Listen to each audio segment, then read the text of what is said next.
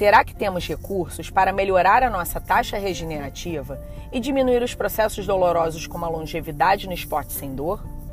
De acordo com a doutora Mariana Kawai, temos que rastrear todas as nossas rotinas e otimizar cada ponto que pudermos.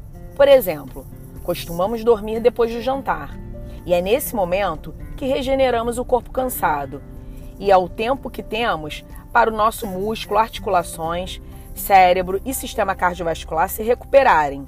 Então, no jantar, devemos comer alimentos que gastem pouca energia para serem digeridos, como legumes e verduras, para poupar a energia que será usada na nossa regeneração. E aí, gostou? Saiba mais no episódio Longevidade no Esporte.